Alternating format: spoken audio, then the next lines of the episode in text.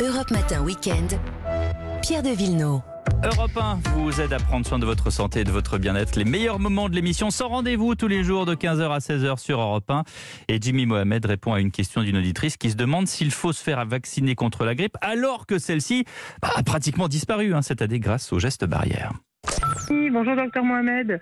J'ai l'impression euh, que la grippe a disparu cette année. Euh, du coup, est-ce que ça vaut le coup de se faire quand même vacciner? Euh, Mon pharmacien m'a dit qu'il en avait plus de vaccins, mais qu'il en recevrait peut-être d'autres. Voilà, mais bon, si elle a disparu, à quoi bon? Voilà, si vous pouvez me répondre, merci. Alors Jimmy, d'abord, est-ce que c'est vrai? Est-ce que la grippe a complètement disparu cette année? Alors c'est vrai, d'après les indicateurs du réseau Sentinelle, c'est un réseau qui remonte justement toutes les informations liées à des infections, mais pas que la grippe. Et bien effectivement, il y a peu, voire pas de grippe, mais il y a aussi peu d'infections respiratoires en dehors du Covid. Ça veut dire qu'on n'a pas beaucoup de rhinovirus, on en a quelques-uns. Vous, vous êtes en consultation tous les jours, et donc qu'est-ce que vous voyez, vous voyez Alors, on- Les on gens a- consultent pourquoi du coup? Alors on a l'impression quand même qu'il y a un petit relâchement dans les gestes barrières, puisqu'on revoit quelques bronchites, quelques rhinopharyngites. Quelques varicelles, vous m'avez Quelques dit aussi. varicelles, Ouais. quelques bronchiolites, de la même si les indicateurs pour l'instant sont plutôt rassurants.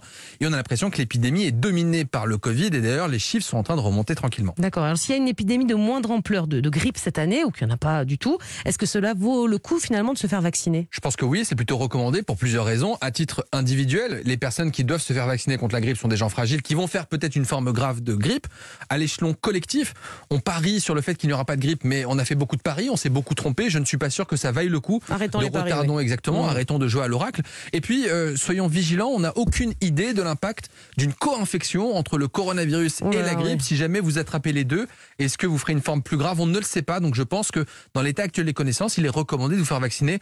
Encore faut-il trouver des Ouais. vaccins. J'allais vous le dire. Alors, si on parvient à en récupérer, je crois que normalement certaines pharmacies devraient être réapprovisionnées. Quoique, euh, si on arrive à, à en trouver un, qui doit impérativement se faire vacciner Alors vous savez, il y a eu un message assez confus. On avait dit faites-vous tous vacciner Ouais, sans on- aucune preuve Bon, de la science Il n'y avait pas assez de vaccins. hein. Euh, on n'a pas assez de vaccins. Il faut vraiment que les personnes qui doivent se faire vacciner sont les personnes concernées par la vaccination, les personnes de plus de 65 ans, les femmes enceintes qui sont sous-vaccinées, les personnes à haut risque de complications, c'est-à-dire qui ont une maladie d'un organe, une insuffisance rénale, une insuffisance cardiaque, une insuffisance respiratoire.